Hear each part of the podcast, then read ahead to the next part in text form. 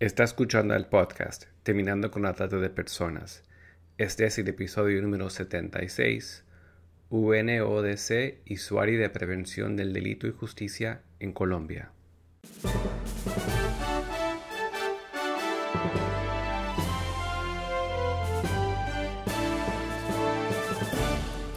Bienvenido al podcast Terminando con la Trata de Personas. Mi nombre es Gilbert Contreras. Y mi nombre es Virginia Contreras. A través de nuestros episodios, que se emitirán cada dos semanas, buscaremos empoderarlo a usted con herramientas para estudiar el asunto, ser una voz y hacer una diferencia para terminar con la trata de personas.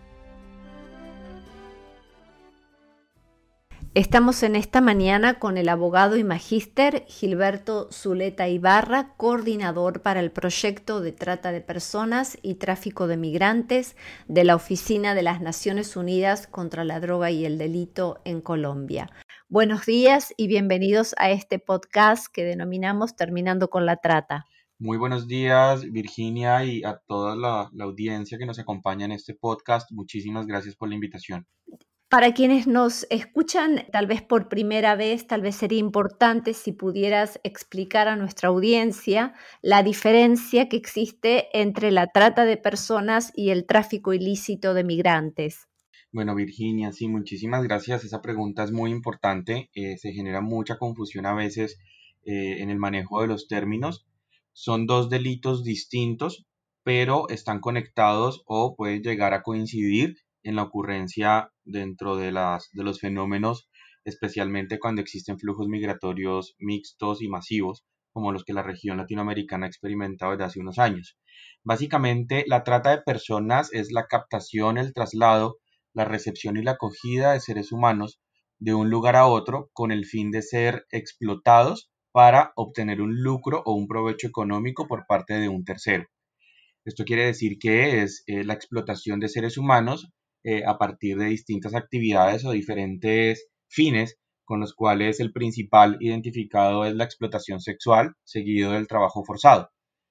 Y este delito ocurre básicamente eh, o puede ocurrir cruzando fronteras internacionales, pero del mismo modo eh, dentro de los territorios nacionales, es decir, sin necesidad de salir del país, sino mediante el traslado de una ciudad a otra dentro del mismo territorio nacional. Por el contrario, el tráfico ilícito de migrantes es un delito en el cual se facilita la salida, el ingreso, tránsito o permanencia de una persona en un país del cual no es nacional y eh, con el fin obviamente de eh, no, cumplir o incumpliendo los requisitos eh, migratorios para ese fin. Y aquí una de las diferencias es que efectivamente en el tráfico ilícito de migrantes siempre hablamos del intento o el cruce efectivo de fronteras de carácter internacional, es decir, de un país a otro, mientras que en la trata de personas, como lo dije hace un, hace un instante, no es necesario que exista el cruce de fronteras internacionales. El segundo elemento que diferencia es que en la trata de personas estamos hablando de víctimas que atentan o que han sido eh, violentadas en su dignidad humana y han sido explotados. En el tráfico ilícito de migrantes, eh, la persona migrante que ha sido traficada o ha sido objeto de tráfico no se considera en sí misma una víctima por el tráfico, sino que es una persona en una situación de riesgo para la ocurrencia de otros delitos, como violencia sexual eh, u otro tipo de violencias, y aquí es donde empieza a conectarse con la trata de personas. Muchas, eh, muchos migrantes que han sido objeto de tráfico internacional, de frontera a frontera, de país a país, eh, terminan siendo o expuestos a la trata de personas o han sido traficados con el objeto luego de ser víctimas de trata de personas. Ahora, este marco legal, esta clara distinción, ahora si tal vez nos podrías ayudar para específicamente eh, mostrarnos o hablarnos de cómo se ven en lo concreto estos dos delitos en Colombia. Y también quería preguntarte si han notado variables en cuanto a la, a la metodología debido a la pandemia por el COVID-19. Bueno, Virginia, esto, esto, es, esto es muy, muy importante, sobre todo porque actualmente en la región de Latinoamérica o especialmente en Sudamérica estamos experimentando desde hace un par de años un crecimiento del flujo migratorio mixto. Cuando hablamos de flujo migratorio mixto, hacemos referencia a distintas, eh, distintas rutas, canales, métodos eh, de migración, entre ellos la migración irregular y dentro de la migración irregular encontramos también el delito de tráfico de migrantes. Y en este contexto, con el flujo migratorio eh, proveniente de Venezuela que se ha incrementado en los últimos, eh, entre los cinco y últimos dos años, pues sabemos muy bien que esto ha generado un impacto bastante fuerte en materia de eh, tanto del tráfico de migrantes como de la trata de personas que está ocurriendo en el territorio colombiano y asimismo en, países vecinos. Nosotros podríamos mencionar, por ejemplo, que entre más o menos, por, hacer una, mención, en el año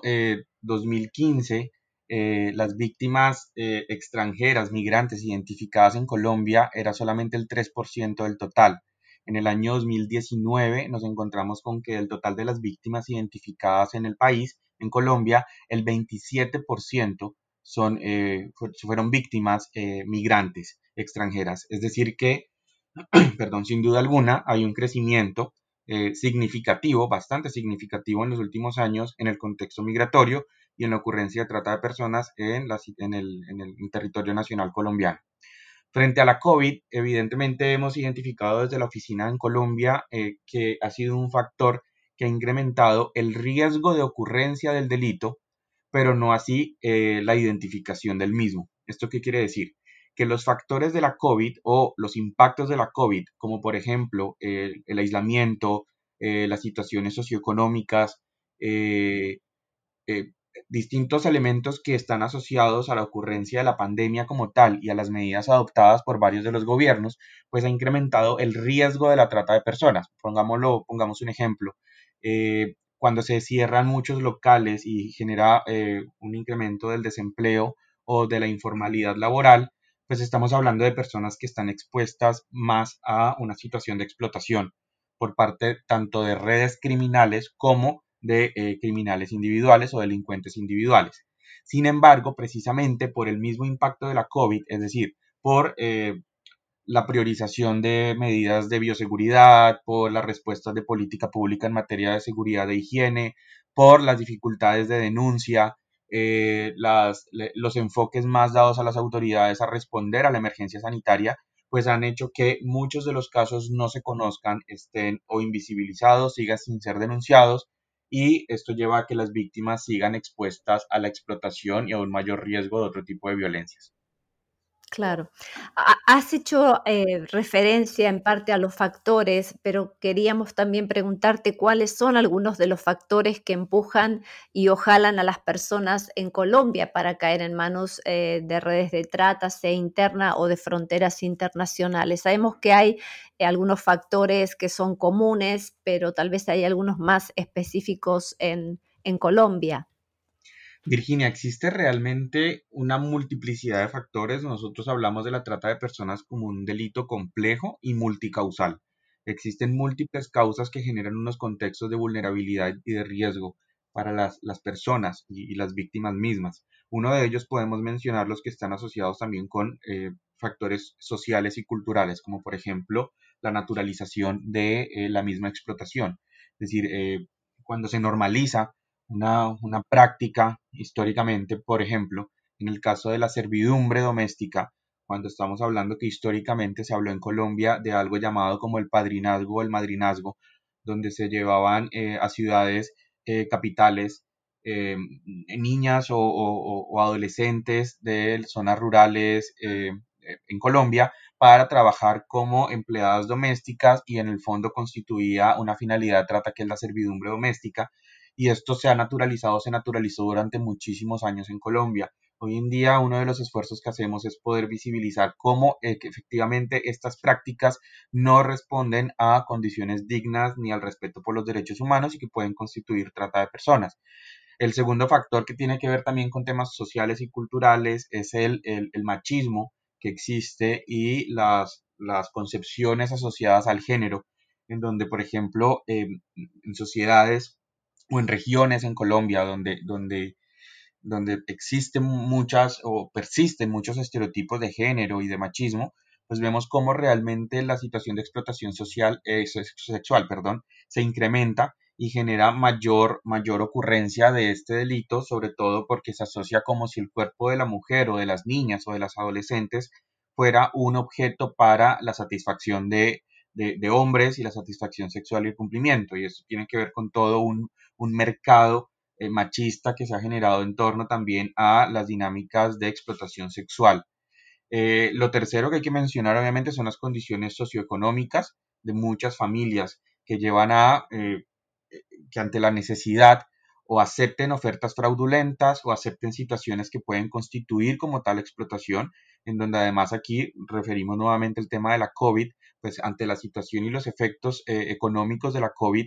eh, pues muchas familias eh, generaron o se, vieron en una situación de pérdida del ingreso económico y genera este mismo riesgo y esta misma exposición. Y finalmente, como lo mencionaba al inicio de, de, esta, de este agradable diálogo, es que nos encontramos también con situaciones donde ante las migraciones masivas, mixtas y, sobre todo irregulares, como la que hemos vivido en Colombia, pues también se incrementa ante la situación irregular de cientos de migrantes, hombres y mujeres en el territorio colombiano, pues incrementa también el riesgo a que puedan ser víctimas de trata de personas. Y un último elemento, que también se puede mencionar como asociado a la, a la situación colombiana, tiene que ver con la presencia y el dominio territorial de distintos grupos eh, armados eh, irregulares o al margen de la ley que eh, ejercen un dominio territorial, ejercen un dominio dentro de las economías ilegales y una de las economías ilegales que administran asociadas a otras como la minería o cultivos tiene que ver con la explotación sexual. Entonces estamos también ante una, una dinámica donde el dominio y la presencia territorial de distintas organizaciones delincuenciales eh, pues generan unos riesgos por eh, la, asociación que hay entre distintas dinámicas delictivas y la explotación sexual en esos territorios dominados por estas organizaciones criminales. En esta misma línea de pensamiento es que te quería preguntar tal vez eh, cuáles son las formas de trata que ven en Colombia y también si de alguna manera existe un perfil de víctimas. Bueno, las principales finalidades que, de acuerdo con fuentes públicas y abiertas, em, sobre todo las publicadas por el Ministerio del Interior colombiano, que es el ente rector de la política pública en el país, podríamos decir que así como sigue la tendencia y el patrón a nivel mundial y regional, la explotación sexual ocupa el primer lugar. Eh, tenemos que de las víctimas identificadas, el 60% son víctimas de explotación sexual, seguidas de un 18% de víctimas en trabajo forzoso.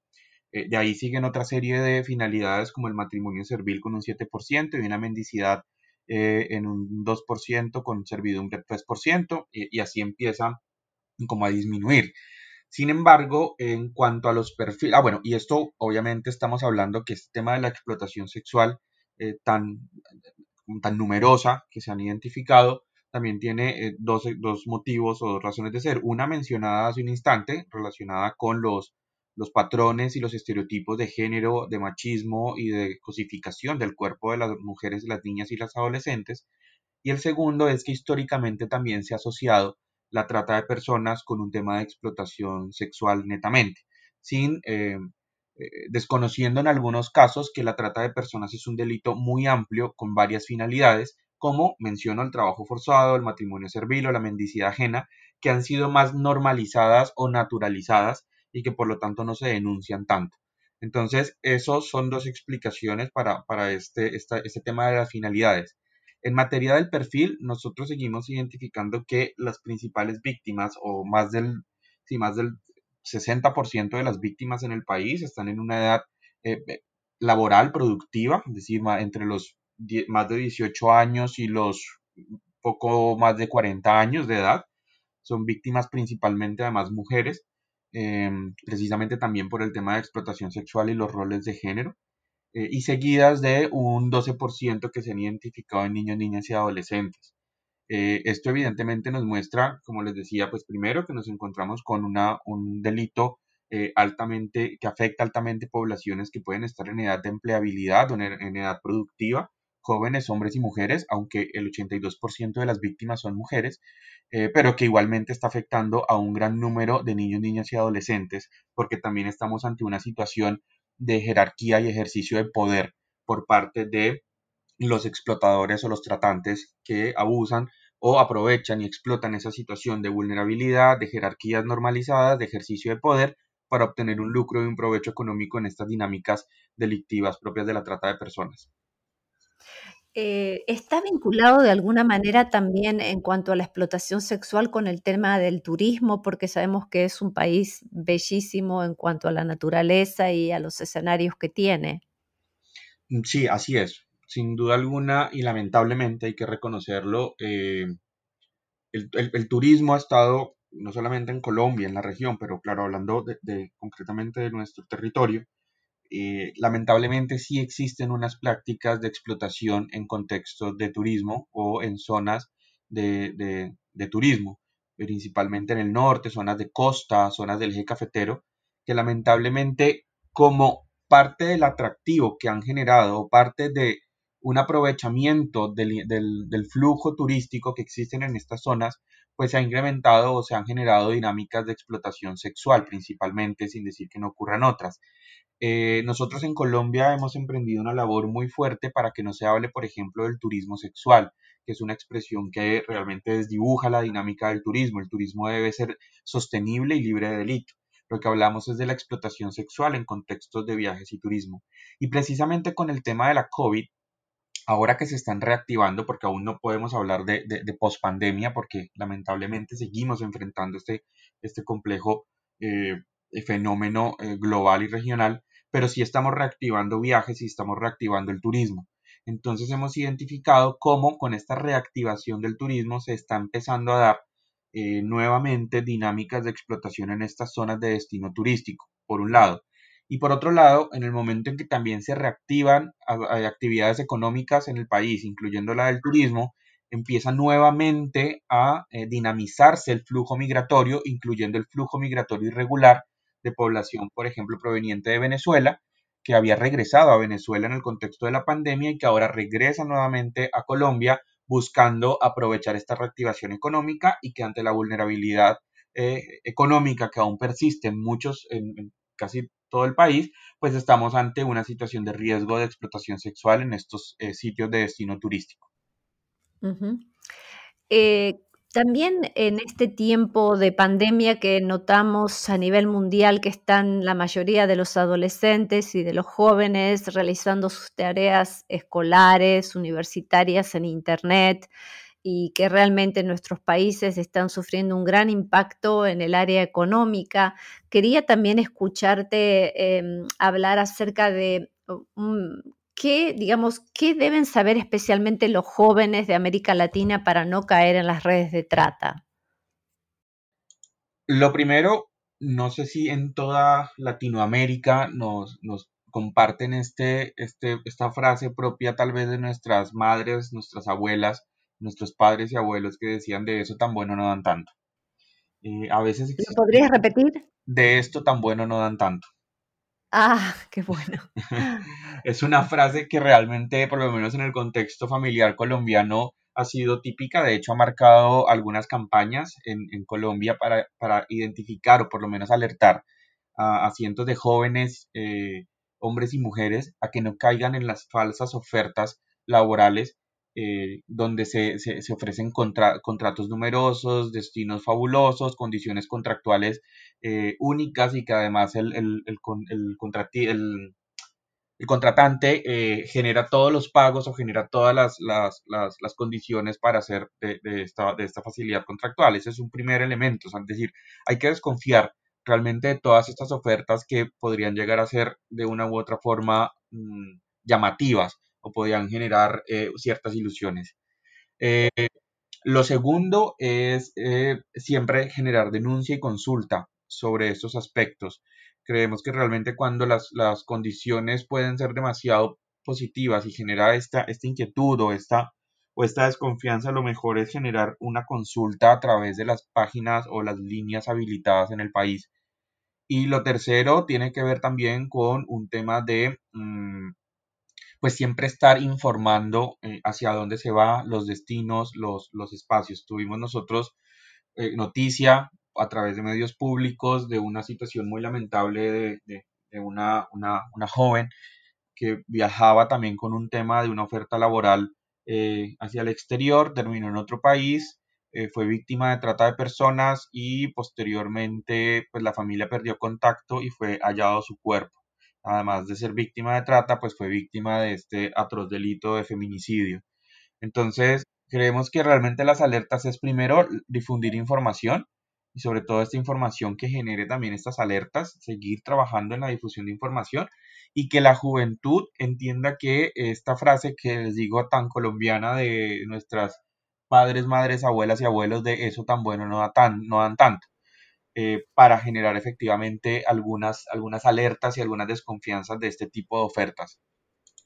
Bien, si alguien nos escucha en este momento en, en, Colombia, ¿cuál es el hotline, el número de emergencia que pueden llamar si tienen alguna sospecha de trata en su vecindario? Bien, existe eh, una línea de carácter nacional gratuita manejada por el Ministerio del Interior, que es la 018000 52 2020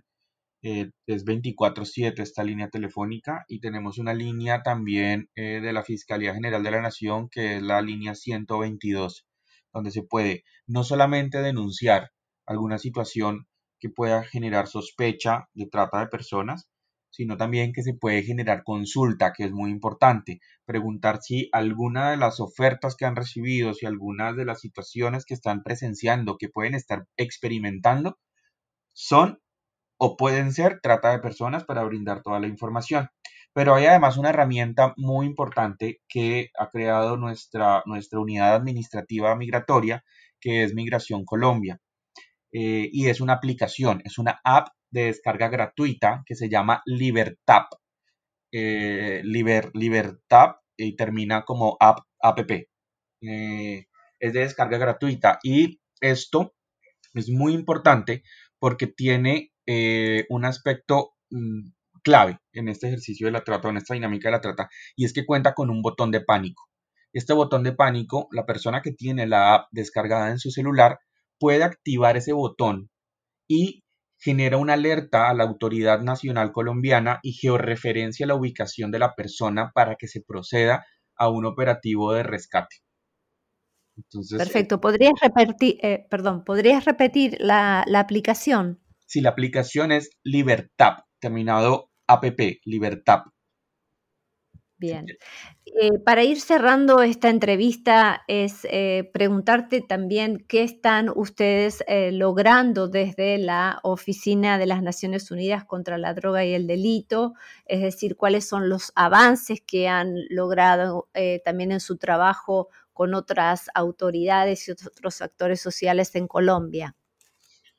La oficina en Colombia se ha enfocado básicamente en trabajar desde distintos frentes. El primero de ellos ha sido un esfuerzo eh, de largo aliento donde hemos trabajado con la generación del conocimiento, es decir, la posibilidad de hacer diagnósticos para la comprensión del delito, porque el delito es un delito cambiante, la trata de personas es un delito hace dos, tres años no es lo mismo que ocurre ahora, inclusive por COVID, por pandemia, perdón, por COVID, por flujos migratorios. Eh, y adicionalmente lo hemos hecho desde el punto de vista territorial, es decir, no es lo mismo la trata de personas que como ocurre en frontera eh, sur o en frontera norte, como puede ocurrir en el centro del país o en zonas de destino turístico. Pues hemos generado una serie de insumos también para la adopción de medidas y de política pública por parte de las autoridades. Pero adicionalmente no nos quedamos ahí, sino que hemos trabajado de la mano con las autoridades nacionales para generar herramientas que le permitan a las autoridades tener capacidad instalada para la identificación, respuesta tanto en asistencia a las víctimas como en respuesta judicial para combatir este tipo de redes criminales. Y voy a mencionar básicamente dos ejemplos. Eh, el primero lo trabajamos con el Instituto Colombiano de Bienestar Familiar, es la entidad responsable en Colombia de la garantía de derechos de niños, niñas y adolescentes y creamos el lineamiento técnico para la asistencia y protección de niños, niñas y adolescentes, donde cuentan los eh, funcionarios responsables de esta labor, que se conocen en Colombia como defensores de familia, no solamente para identificar cuando es un caso de trata de personas contra niños y niñas, sino para generar unas rutas y unos mecanismos de asistencia especializada y de protección especializada con enfoque de derechos humanos, género y etario, es decir, con enfoque en la edad. Este lineamiento fue aprobado hace dos años y ha generado unos resultados positivos. Y un segundo, una segunda herramienta que en la que hemos venido trabajando junto con el, con el apoyo de, del Reino Unido eh, es una herramienta para los inspectores del trabajo que hacen parte del Ministerio del Trabajo en Colombia, que tienen la labor de inspeccionar las condiciones laborales de trabajadores y trabajadoras en Colombia, para que puedan en esas inspecciones identificar cuándo puede ser un caso de trabajo forzado. Y actualmente trabajamos en articulación con la Fiscalía General de la Nación para que ese mecanismo de los inspectores del trabajo permita activar em, las, acciones de investigación y judicialización de la Fiscalía General de la Nación para que procedan a eh, la desmantelación de estas estructuras. Entonces hemos trabajado realmente en la generación de unas herramientas prácticas instaladas para las, autoridades que les permita realmente, hacia haya cambios de, funcionarios que permitan realmente contar con eh, una facilidad práctica para poder identificar y responder ante los casos de trata de personas. Aún seguimos trabajando en muchos otros temas, seguimos nosotros con unos retos gigantes. Este es un delito cambiante y lo que logremos nosotros en, en, tal vez un, en, este año, tal vez en dos años requiera ser revisado, actualizado y que responda, responda perdón, a nuevas realidades y nuevas dinámicas perdón, del delito. Y hablando de retos, eh, ¿cuáles son los principales desafíos que enfrenta la institucionalidad en materia de trata de personas en Colombia? Bueno, son múltiples realmente. La, la, la dinámica, como decía, el primer desafío es que es un delito cambiante. Es un delito que, que lamentablemente no es estático como muchos otros delitos, eh, que es un delito también complejo de carácter internacional, transnacional, donde eh, está articulado, está impactando diferentes eh, territorios de la misma región o de otros continentes. Entonces genera un reto de articulación no solamente interna a nivel nacional, con lo local, sino que además genera eh, retos para la articulación con la respuesta de otros países. Por ejemplo, si una víctima colombiana ha sido identificada en Argentina o sido identificada en México, toda la articulación para poder no solamente responder a los derechos de las víctimas, sino también eh, articular esfuerzos para el combate judicial de, estas redes criminales. Ese es uno. Eh, el segundo reto, como decimos, también con los contextos actuales, pues imagínense en medio de la pandemia, eh, con los riesgos y retos que esto ha generado, pero además también con las necesidades de gasto público que tienen las autoridades locales, eh, pues genera también un reto para poder responder ante esta, nueva dinámica. El flujo migratorio genera también un reto gigantesco a las autoridades para poder prevenir y eso también se logra garantizando una migración segura, ordenada, eh, que sea regular. Entonces, son básicamente estos retos pero uno de los que hemos tratado nosotros de responder muy fuertemente es el que mencionaba ahora sobre la capacidad instalada, fortalecer la capacidad institucional y promover la articulación entre las instituciones. Sabemos que los estados y los gobiernos tienen múltiples instancias y múltiples instituciones y lo más importante es generar el diálogo entre ellas para que articulen una respuesta y se genere un esfuerzo conjunto que impacte en distintos niveles y no distintos esfuerzos aislados por parte de la institucionalidad. Ese es uno de los mayores retos también que se genera en el caso colombiano, que tenemos tantos territorios, eh, nuestras estructuras también son amplias, entonces necesitamos generar un diálogo y un esfuerzo entre ellas. Perfecto. Muchísimas gracias por esta entrevista. Agradecidos también por la deferencia de la oficina en Colombia de facilitar también eh, la conversación en el día de hoy. Nosotros siempre creemos que la prevención por la educación es muy importante y tenemos de alguna manera como leitmotiv en este podcast que nadie puede hacerlo todo, pero todos podemos hacer algo para terminar con la trata de personas. Así que muchísimas gracias, Gilberto, en esta mañana. Virginia, muchísimas gracias a ustedes. Realmente este ejercicio que han venido realizando durante estos años, pues es fundamental porque lleva información, genera en la mesa y eso es algo que debemos reconocer como de hace siete años que llevo trabajando en este tema de trata de personas, la diferencia es abismal en el sentido de que hoy en día ya conocemos en la agenda pública, ya conocemos en la agenda de las autoridades el tema de la trata de personas y la explotación sexual. Hace tal vez 7, 10 años se mencionaba muy escuetamente y esta labor se debe también al ejercicio que, este logro se debe al ejercicio y la labor que ustedes también están eh, haciendo con este, llevando este mensaje a los distintos espacios. Entonces agradecerles a ustedes y también el mensaje claramente de denunciar y desconfiar de muchas de estas ofertas y propuestas a toda nuestra audiencia que estamos también dispuestos a brindar todo el apoyo para fortalecer este ejercicio. Perfecto, muchísimas gracias. Únose a nosotros en la lucha contra la trata de personas y le daremos herramientas que necesita para marcar la diferencia en su comunidad.